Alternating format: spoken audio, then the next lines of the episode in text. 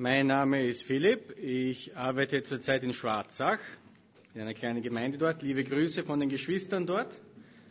Ich bin verheiratet und wir haben drei Kinder. Mein Vater hat in der Einleitung gesprochen von einem Gastgeber, der einlädt. Und meine Gedanken sind sofort an den Psalm 23 gegangen, wo David ausdrückt, du lädst mich ein und deckst mir den Tisch, selbst vor den Augen meiner Feinde. Du salbst mein Haupt mit Öl, um mich zu ehren. Also der Gastgeber scheint es wohl zu meinen mit ihm. Und füllst meinen Becher bis zum Überfließen. Er hält nichts zurück. Er ist großzügig. Und diese Feier, die wir heute gestalten wollen, dieses Malen, das wir miteinander einnehmen wollen, soll eine Feier sein, wo wir auch an das festhalten wollen. Der Herr will dir begegnen. Er will dich segnen und er will nicht zurückhalten. Er ist nicht kleinlich, er ist großzügig. Ich erlebe immer wieder, wenn ich mich besinne auf das Faktum, dass Gott der Herr ist und dass er mir begegnen will, dann erlebe ich ihn immer wieder. Und ich wünsche mir, dass ein jeder von euch, dass du heute erleben darfst, dass Gott dich segnet, dass du ihm begegnen darfst. Wir werden es alle unterschiedlich erleben. Aber er will dir begegnen heute. So beginnt Jesus diese Feier nach Lukas mit folgenden Worten. Wie sehr habe ich mich danach gesehnt. In einer anderen Übersetzung heißt es, mich hat es verlangt. Nicht, oh, jetzt komm, machen wir das, das haben wir jetzt schon jedes Jahr gemacht, reißen wir es ab, das Programm, sondern wie sehr habe ich mich danach gesehnt. Mich hat es verlangt, mit euch hier zu sein. Und ich glaube, der Herr sagt, mich verlangt es danach, mit euch heute hier zu sein, zu feiern. In unserer Begegnung mit Gott dürfen wir uns immer wieder daran erinnern, sollen wir, müssen wir uns immer wieder daran erinnern, dass es nicht darauf ankommt, wie sehr wir uns anstrengen, wie sehr wir uns abmühen. Paulus sagt, da, deshalb kommt es nicht darauf an, wie sehr wir wollen, wie sehr wir uns abmühen, sondern dass Gott Erbarmen mit uns hat. Er, der einlädt, er, der Erbarmen hat mit uns. Und so beginnt die Passafeier. Wie sehr habe ich mich danach gesinnt? Ich lese aus dem Lukas-Evangelium, Kapitel 22, die Verse 14 bis 20. Als es Zeit war, mit der Feier zu beginnen, setzte sich Jesus mit den Aposteln zu Tisch. Er sagte, wie sehr habe ich mich danach gesehen, dieses Passamal mit euch zu feiern, bevor ich leiden muss. Denn ich sage euch, ich werde das Passamal nicht mehr feiern, bis sich im Reich Gottes seine volle Bedeutung erfüllt. Da nahm er einen Becher mit Wein, dankte Gott dafür und sagte, nehmt diesen Becher und trinkt alle daraus. Denn ich sage euch, von jetzt an werde ich nicht mehr vom Saft der Reben trinken, bis das Reich Gottes gekommen ist. Da nahm er Brot, dankte Gott dafür, brach es in Stücke und gab es den Jüngern mit den Worten, das ist mein Leib, der für euch hingegeben wird. Tut das, um euch an mich zu erinnern. Ebenso nahm er, nachdem sie gegessen hatten, einen Becher mit Wein und gab ihn den Jüngern mit den Worten, dieser Becher ist der neue Bund besiegelt mit meinem Blut, das für euch vergossen wird. Mir sind früher immer einige Sachen aufgefallen in diesem Text. Sie hatten es noch nicht erkannt und gleichzeitig sagte er, es wird sich erfüllen eines Tages. Also das, was er da einsetzt, das erste Abendmahl quasi, ist noch nicht der Schlussstrich. Das ist noch nicht das Ziel. sondern es wird sich eines Tages erfüllen. Als Jugendlicher ist mir was anderes immer wieder aufgefallen. Beim Abendmahl essen wir ein Stück Brot, das finden wir im Text, und wir trinken Wein oder Traubensaft. Wie oft dürfen die Jünger trinken? Wie viele Kelche hat Jesus da genommen? Zwei. Er nimmt einen vorher und er nimmt einen nach dem Essen. Und ich habe mir immer gedacht, warum trinken wir nur einen? Das andere, was mir aufgefallen ist, ist, dass im ersten, in der ersten Passafeier, als die Israeliten aus Ägypten ausgezogen ist, war ja ein Element, das extrem wichtig war in der Feier. Das ihnen das Leben gerettet hat. Was? Das Lamm. Und in dieser Feier fehlt es zur Gänze. Es wird nicht erwähnt. Könnt ihr euch erinnern, wie die erste Passafeier zustande gekommen ist? Warum sie zustande gekommen ist? Vor der zehnten Plage als Schutz, ja? Und was wollte Gott tun? Was wollte Gott von Israel? Von Ägypten? Die Israeliten waren ja versklavt in Ägypten. Und Gott wollte sie befreien aus dieser Sklaverei. Und als Gericht über Ägypten, weil sie die Israeliten nicht losließen, sandte er diese Plagen. Und die zehnte Plage sollte die schrecklichste sein. Worum ging es in der zehnten Plage? Alle Erstgeborenen sollten sterben. Aber die Israeliten sollten verschont werden. Warum? Weil sie ein Lamm geschlachtet hatten und das Blut des Lammes über die Türpfosten gestrichen hatten, als Zeichen dass der Engel dort nicht recht hatte, zu töten. Nachdem sie ausgezogen waren, sagte Gott, diese Feier sollt ihr jährlich halten, um euch daran zu denken. Ihr wart Gefangene und ich habe euch befreit. Es war ein Fest. Und mit der Zeit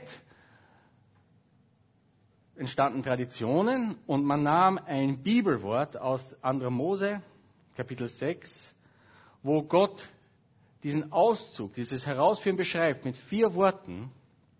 Und während der Passafeier trank man vier Becher Wein. Also ist es natürlich, dass Jesus mehr als einen Becher zur Passafeier mit seinen Jüngern teilte. Und ich will heute die Bedeutung dieser vier Kelche anschauen, dieser vier Becher, und schauen, was sie uns sagen können zu unserem Mahl, wenn wir es feiern. Im 2. Mose steht folgendes, Kapitel 6, Vers 6 und 7. Darum sage den Israeliten, ich bin der Herr, ich will euch herausführen von den Lasten, die euch die Ägypter auflegen. Ich will euch befreien aus ihrer Knechtschaft, ich will euch erlösen mit ausgestreckten Arm und durch große Gerichte, ich will euch annehmen als mein Volk und will euer Gott sein. Ich will euch herausführen, befreien, erlösen und annehmen. Und diese vier Begriffe wurden in diesen vier Bechern mit Wein ausgedrückt, die die Israeliten jedes Jahr dann feierten. Wein als Zeichen der Freude. Wir freuen uns darüber. Der Herr hat uns herausgeführt. Er hat uns befreit, er hat uns erlöst und er hat uns angenommen. Bei der Feier hat man jeden Becher gehoben, gedankt dafür und gebetet. Ich nehme an, der Jesus hat den ersten Becher genommen. Das war der Kelch der Aussonderung, der Heiligung, des Herausführens. Für die Jünger bedeutete das, Gott hat Israel ausgesondert. Er hat Israel herausgeführt aus Ägypten, um ein Volk zu sein für ihn. Ein geheiligtes Volk. Nur für ihn. Ein besonderes Volk. Gottes Volk. Für ihn. Waren die Ägypter Gottes Volk? Nein. Die Israeliten wurden ausgesondert, um Gottes heiliges Volk zu sein. Seine heilige Nation ihm zugetan. Der Kelch der Aussonderung. Später in der Mahlzeit nahm er einen zweiten Kelch, den Becher der Befreiung oder aus des Gerichts. Israel wurde befreit aus der Sklaverei in Ägypten. Der Herr hat sie befreit durch das Gericht, das er auf die Ägypter ausgeübt hat. Aber sie wurden befreit. Wenn die Juden diesen Becher trinken, erzählen sie die ganze Geschichte von Abraham bis zum Auszug aus Ägypten und erinnern sich, wir wurden befreit aus der Sklaverei. Bei diesem zweiten Becher lehnt man sich zurück, wenn man weiß, der Herr ist es. Er hat uns befreit. Er hat das getan. Das war eindeutig. Bei den Plagen lesen wir, am Anfang konnten die Magier noch mithalten. Und dann kommt ein Zeitpunkt, wo die Magier sagen, Pharao, pass auf, hier ist der Finger Gottes im Spiel. Lass sie gehen, die Israeliten. Und er verhärtet sein Herz. Es war Gottes Werk. Er hat Israel befreit. Später nahm Jesus einen weiteren Kelch, einen weiteren Becher. Den Becher der Erlösung. Er hat dafür gedankt und gebetet und seinen Jüngern gegeben. Wenn die Israeliten den dritten Becher zu sich nehmen, erinnern sich daran, dass sie erlöst sind durch das Blut des Passalammes. Wir wurden nicht gerichtet, weil das Lamm geschlachtet wurde. Es wurde in unserer Stelle geopfert. Wir wurden erlöst vom Gericht des Todes des Erstgeborenen. Manche sehen hier auch schon vorausblickend das Blut des Bundes. Als Moses später das Volk besprengt und sagt, seht, das ist das Blut des Bundes, das der Herr mit euch geschlossen hat, als er sie herausgeführt hat. Wieder später nach der Mahlzeit hat Jesus den letzten Kelch genommen dafür gedankt und seinen Jüngern gegeben. Dieser Kelch war der Kelch der Annahme. Für die Juden weist der letzte, der vierte Becher auf die Zeit voraus, in der Israel angenommen werden wird beim Kommen des Messias. Er zeigt voraus auf das Friedensreich, auf das sie warten. Wir feiern unser Abendmahl mit nur einem Becher, aber ich finde es wunderbar, wenn wir verstehen, dass in diesem einen eigentlich die Bedeutung aller vier zu finden ist, in dem, was Jesus für uns getan hat. So ist der erste der Becher der Aussonderung. Ist es nicht so, dass wir durch Jesus ausgesondert sind aus dieser Welt, aus der Finsternis, in sein Reich gestellt sind? Ist es so? So ist ja auch der Kelch, den Becher, den wir teilen, ein Becher der Aussonderung. Wir sind ausgesondert zu einem geheiligten Leben, um ganz für Gott zu leben. Sein Eigentum zu sein. Wir sind sein Eigentum. Im 1. Petrus Kapitel 2 lesen wir, ihr jedoch seid das von Gott erwählte Volk. Petrus ist Jude, er schreibt zu den Heidenchristen. Ich glaube, die Bedeutung ist nicht an ihm verloren. Ihr seid das von Gott erwählte Volk, sagt er. Eine königliche Priesterschaft, eine heilige Nation, ein Volk, das ihm allein gehört und den Auftrag hat, seine großen Taten zu verkünden. Die Taten dessen, der euch aus der Finsternis in sein wunderbares Licht gerufen hat. Früher wart ihr nicht Gottes Volk. Jetzt seid ihr Gottes Volk. Früher war ich nicht Teil Gottes Volk, aber jetzt bin ich Teil von Gottes Volk. Früher wusstet ihr nichts von seinem Erbarmen. Jetzt hat er euch sein Erbarmen erwiesen.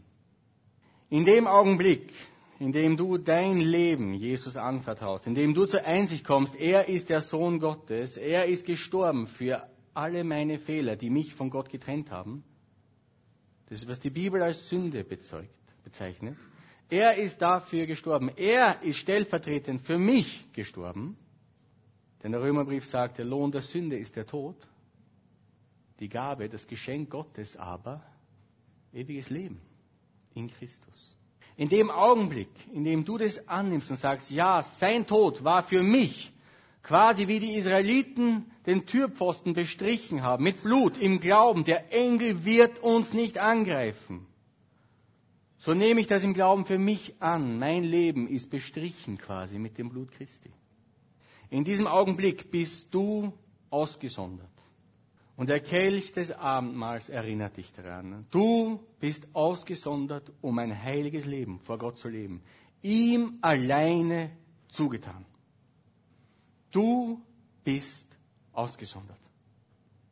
Der zweite Becher, der Becher der Befreiung.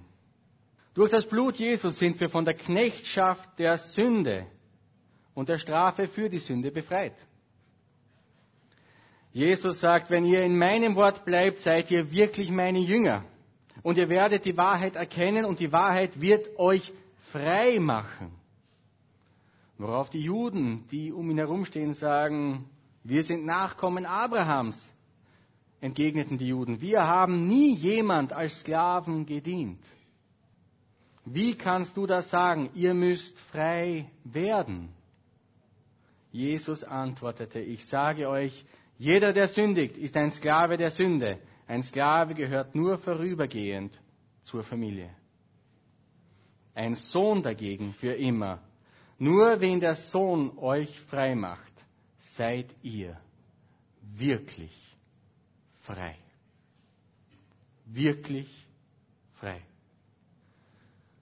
Wenn du deine Fehler bekannt hast und dich auf seine Gnade stützt, dich auf seine Gnade stürzt, so erinnert dich der Abendmahlkelch, du bist sein Werk, du bist frei, denn wenn der Sohn frei macht, der ist wahrhaftig frei.